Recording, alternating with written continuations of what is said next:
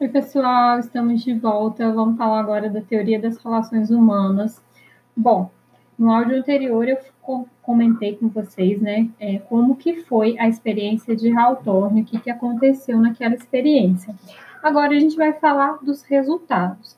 Então a gente viu é, que os pesquisadores eles não conseguiram provar nenhuma relação entre a questão da iluminação e a produtividade daquelas trabalhadoras eles identificaram que esses resultados, né, eles estavam acontecendo é, por alguma questão, alguma, alguma questão é, psicológica que eles não sabiam exatamente o que era e por que isso acontecia. Bom, para que eles descobrissem então o que estava acontecendo, para eles entenderem aquela situação, eles foram conversar diretamente com essas moças, tá? É, e aí, pessoal, o que, que essas moças né, alegaram? Primeiro, elas falaram que elas gostavam de trabalhar naquela sala de provas, como era chamada, porque lá o ambiente era divertido, né? É, elas podiam trabalhar com mais liberdade, elas tinham menos ansiedade para trabalhar naquela sala. Elas relataram que o ambiente era amistoso, que elas podiam conversar na sala, é, que elas não tinham medo do supervisor quando estavam trabalhando naquela sala, e todos esses fatores faziam com que elas tivessem mais satisfação no ambiente de trabalho.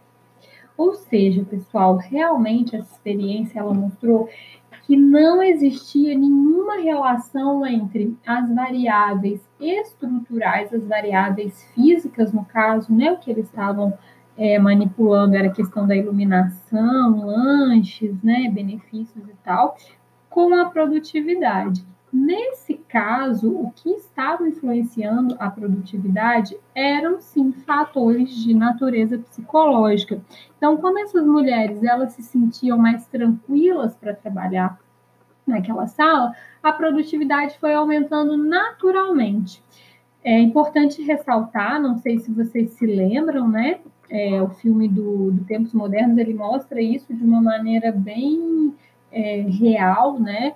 É, como que a supervisão ela era extremamente rigorosa, né? É, o supervisor ficava ali o tempo todo em cima mesmo dos trabalhadores, cobrando uma maior produtividade. As pessoas não podiam praticamente nem olhar para o lado, né? Quanto mais conversar. Então, quando você vai para um ambiente que você não tem pressão, que você pode conversar, que você fica mais relaxado, né? É, a produtividade ela vem como algo natural, como uma consequência, né? Então, é, a grande questão aqui foi a satisfação no trabalho que fez com que a produtividade dessas moças é, aumentasse, tá? Bom, é, então, algumas conclusões dessa experiência. Então, eles concluíram o seguinte: primeiro, é, o nível de produção ele é resultante da integração social e não simplesmente da capacidade física do empregado. Lembrem-se que Taylor falava muito isso, né? Que você tinha que buscar é, os mais aptos fisicamente e treiná-los, que isso já era suficiente para você ter uma boa produtividade. E aqui é, essa experiência mostra que não. Na verdade, o nível de produção é, elevado, ele é resultante da integração social, ou seja, como que as pessoas interagem dentro daquele grupo, tá? Onde elas estão inseridas ali no seu ambiente de trabalho. Segunda conclusão, o comportamento social dos empregados, ele se apoia no grupo, ou seja, as pessoas não reagem isoladamente. Isso aqui, gente, muito provavelmente vocês já viram né, acontecendo, é, ou com vocês mesmos, ou alguém relatando, é muito comum, né? Por exemplo, ah, você chega em uma empresa e aí, de repente, você chega com aquela empolgação toda, você quer fazer um monte de coisa e tal, e aí as pessoas, o grupo, né? As pessoas lá do seu setor falam, não, olha, vai com calma não é assim, aqui o ritmo é mais lento, né? Fica tranquilo, eles vão aumentar nossas metas e tal. Ou o contrário, às vezes o cara chega ali meio devagar e tal, e aí os colegas vêm falar, olha, vamos dar uma acelerada aí, porque senão a gente não bate meta, que a gente produz mais e tal. Isso realmente acontece, né? Isso é muito comum, tá? É, um outro, uma outra conclusão da experiência foi é, a questão dos grupos informais. Ou seja, o que são grupos informais, pessoais? Grupos informais são esses grupos que se formam é, dentro do ambiente de trabalho por afinidades, por proximidade, né? E esses grupos, eles definem muitas vezes as regras de comportamento, eles definem as recompensas, eles definem as sanções, eles definem os objetivos daquele grupo. Então, você tem o grupo formal, que é composto pela hierarquia, pela divisão de funções e tal, e você tem também os grupos informais. E muitas vezes esses grupos informais, é, eles têm uma força até maior do que o grupo formal. Então, por mais que esteja lá na regra né, é da empresa, ah, aqui no setor a produtividade é X. Se de repente você está inserido em um grupo cuja produtividade é Y, a tendência é que você acompanhe o seu grupo, porque senão você vai ter sanção. Ah, eles vão te excluir, né? Você vai sofrer bullying, é, enfim, são coisas que, que acontecem, tá? É, quarta conclusão, pessoal, a questão das relações humanas. Aqui fica muito claro como as relações humanas elas são importantes no ambiente de trabalho. Então, relações humanas são todas essas ações, essas atitudes, esse contato que existe entre as pessoas no dia a dia, né? É, cada indivíduo é uma personalidade diferente e a sua personalidade acaba influenciando no comportamento e nas atitudes dos outros, né? Então, para o administrador entender como funciona, né, é, essas, como funcionam essas relações humanas, qual que é a natureza dessas relações humanas, isso facilita o trabalho do administrador, porque permite que ele obtenha resultados melhores, né? É, pensem aí, pegando um gancho, né, com essa situação horrorosa que a gente está vivenciando de pandemia, coronavírus e tal. É, pensem aí, né, as pessoas que estão trabalhando em casa, trabalho remoto, isoladas, né, é, dos colegas.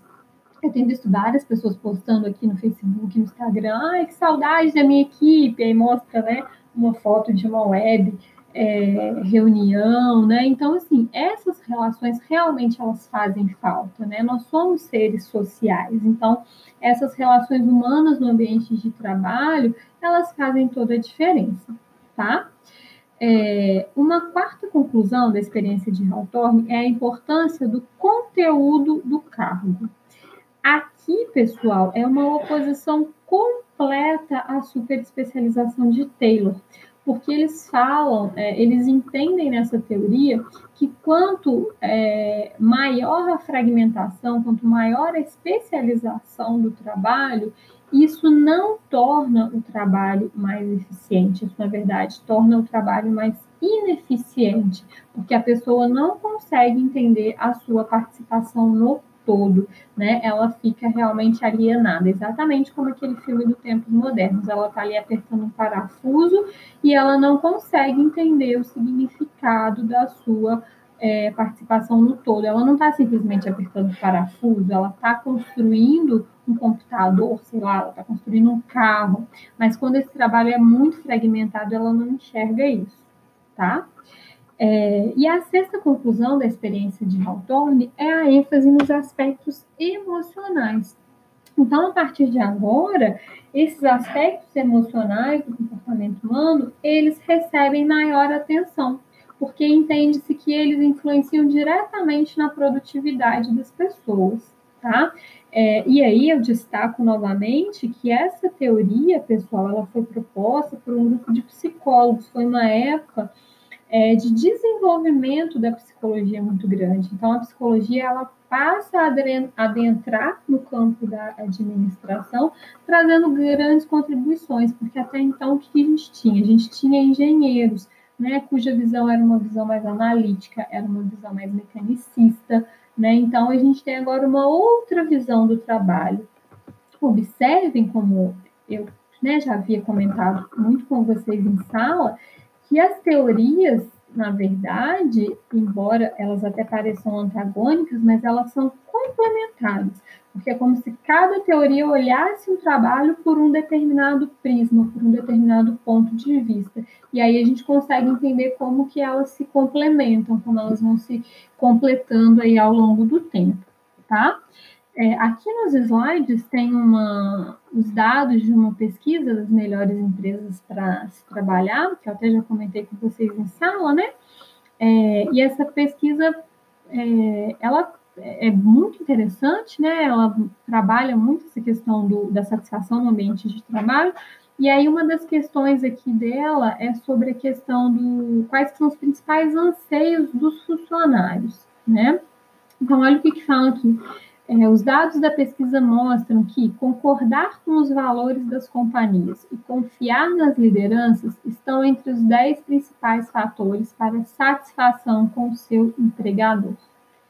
Esse é o primeiro é, grande anseio das pessoas: concordar com objetivos e com valores e ter orgulho de trabalhar na empresa. É aquilo que a gente conversou muito em sala, né? Principalmente essas novas gerações que chegam, né? Geração Y, geração Z, elas querem trabalhar em prol de uma causa. Isso por si só é um fator motivador, é um fator que traz produtividade, né? É, o segundo anseio, sentir satisfação e motivação com o seu trabalho. Terceiro anseio, aprender cada vez mais e ter oportunidade de crescer e se desenvolver, né?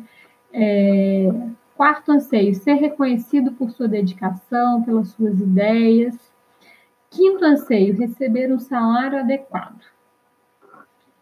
E um pacote de benefícios que atenda às necessidades. Então, observem, o salário ele chega como quinto colocado, né?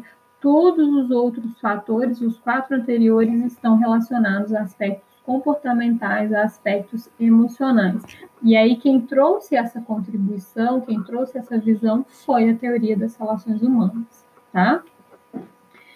Bom, seguindo aqui, então, pessoal, nos slides, é, a partir do surgimento da teoria das relações humanas, uma nova linguagem ela surgiu né, na área de administração. Começou a se falar em motivação, em liderança, em comunicação, em organização informal, em dinâmica de grupo, coisas que eram impensáveis há anos atrás, tá? É, nos slides tem um, um, exemplo bem legal aqui de uma reportagem é, que fala da Amazônia da Amazon. É, fala né, das mudanças que, que a Amazon fez é, em, uma, em uma sede sua nos Estados Unidos, se não me engano é Seattle, é, fala que eles fizeram um, um ambiente de trabalho simulando é, uma floresta amazônica, né, um lugar é, onde as pessoas possam relaxar, né, é, enfim, um lugar agradável para se trabalhar, né? Então, é, todos esses elementos, né, eles trazem, as empresas entenderam que eles trazem mais motivação, eles trazem mais satisfação e, como consequência, eles acabam aumentando a produtividade das pessoas, tá? É, e aí, fechando então, pessoal, principais contribuições da teoria das relações humanas. Primeiro, a inclusão do fator humano na análise organizacional e o alerta sobre o impacto da motivação no desempenho das organizações, tá? Então, as pessoas não são motivadas por aspectos, somente por aspectos econômicos, como o Taylor pensava. Se fosse isso, seria muito fácil motivar as pessoas. Na verdade, a motivação ela é algo muito mais complexo. A gente viu todos os fatores que foram descobertos ali, né? É, sentir satisfeito é, no trabalho, sentir que existem boas relações acontecendo ali, né? Então é algo é, muito mais complexo do que simplesmente receber um bom salário, tá? As limitações dessa teoria. Como toda teoria, ela traz grandes contribuições, mas também ela tem algumas limitações. Primeira limitação é, ainda continua a concepção de organização como um sistema fechado, ou seja, olhar somente interno, tá? Essa teoria não buscou olhar para o ambiente externo, a organização. Segunda limitação, a organização é vista exclusivamente como um sistema social, em detrimento de outros aspectos é, de natureza técnica, por exemplo, tá? É, então, para essa teoria, a organização era só um sistema social, ok? E por fim, é, outros resultados de pesquisas posteriores, elas comprovaram que nem sempre trabalhadores felizes eles são mais produtivos. Por quê? Justamente porque a motivação é algo individual e é algo extremamente complexo. A gente vai estudar isso é, mais para frente, porque a gente tem a teoria comportamental anos mais tarde que vem complementar a teoria das relações humanas. Então, a motivação, na verdade, é algo muito, muito complexo, né? É, muitas vezes você oferece todo esse ambiente, todos esses benefícios, e você não vai conseguir 100% dos seus trabalhadores motivados, tá? Então, não significa que um trabalhador feliz ele necessariamente é mais produtivo que um que não está feliz, por exemplo, tá? É, fazendo um contraponto aí, teoria clássica versus teoria das relações humanas, o que, que a gente tem? A teoria clássica entendia a organização como uma máquina, enquanto a teoria das relações humanas entende a organização como um grupo de pessoas. Teoria clássica enfatiza tarefas ou estrutura, enquanto teoria das relações humanas enfatiza as pessoas, tá? Pessoas no centro. A teoria clássica ela foi inspirada em sistemas de engenharia, ao passo que a teoria das relações humanas foi inspirada em sistemas de psicologia. É, na teoria clássica, a gente tem uma autoridade centralizada, e na teoria das relações humanas, a gente tem uma delegação dessa autoridade, ou seja, as pessoas têm autonomia, tá? É, na teoria clássica, nós temos linhas claras de autoridade, e na teoria das relações humanas, a autonomia do empregado, como eu falei. Na teoria clássica, eu tenho acentuada divisão do trabalho, e na teoria das relações humanas, eu tenho mais confiança, mais abertura. Essa divisão ela não é tão rígida, tá? É, eu vou ter na teoria clássica especialização e competência técnica, como ponto-chave. Lembrem-se da questão lá do Taylor, né, de treinar o empregado para fazer tudo daquela determinada forma. Lembrem-se da teoria de Fayol, de agrupar as funções, os cargos ali, tá? É, em contrapartida, na teoria das relações humanas, eu vou ter uma ênfase nas relações humanas entre as pessoas, em prol de especialização e competência técnica, tá? Que eles não acham tão relevantes quanto as relações humanas. Teoria clássica, eu tenho confiança nas regras e nos regulamentos, e tenho também uma clara separação entre linha e staff, ou seja, é, as pessoas que dão suporte gerencial ali, né, supervisores, e quem executa, quem está ali na linha de produção, por exemplo. Na teoria das relações humanas, eu vou ter uma confiança maior nas pessoas do que nas regras e nos regulamentos. Lembrem-se que um dos pressupostos é que a organização informal ela influencia muitas vezes até mais do que a organização formal. E eu vou ter também uma dinâmica que é mais grupal e mais interpessoal, tá? Porque o foco aqui é exatamente as, é, é a relação que é construída dentro do ambiente de trabalho, tá? É, então, pessoal, essas foram as principais conclusões da teoria das relações humanas. É, como eu falei, ela foi uma teoria que surgiu após a experiência de Hawthorne, tá? É, desenvolvida por psicólogos, e ela trouxe é, grandes mudanças né, para a administração, mudanças essas que até hoje é, a gente vê muito claramente é, nos ambientes de trabalho, né? Cada vez mais as empresas elas estão de fato é, investindo nessa questão das relações humanas, né? É, eu acho que agora, quando a gente voltar também dessa pandemia, né, é, vai haver uma necessidade muito grande é, dessa reorganização, desse reentrosamento, de fazer com que as pessoas é, se sintam seguras no ambiente de trabalho, retomem as suas atividades ali motivadas, né? Então, é, em todos os tempos, essa teoria ela é extremamente importante, tá bom?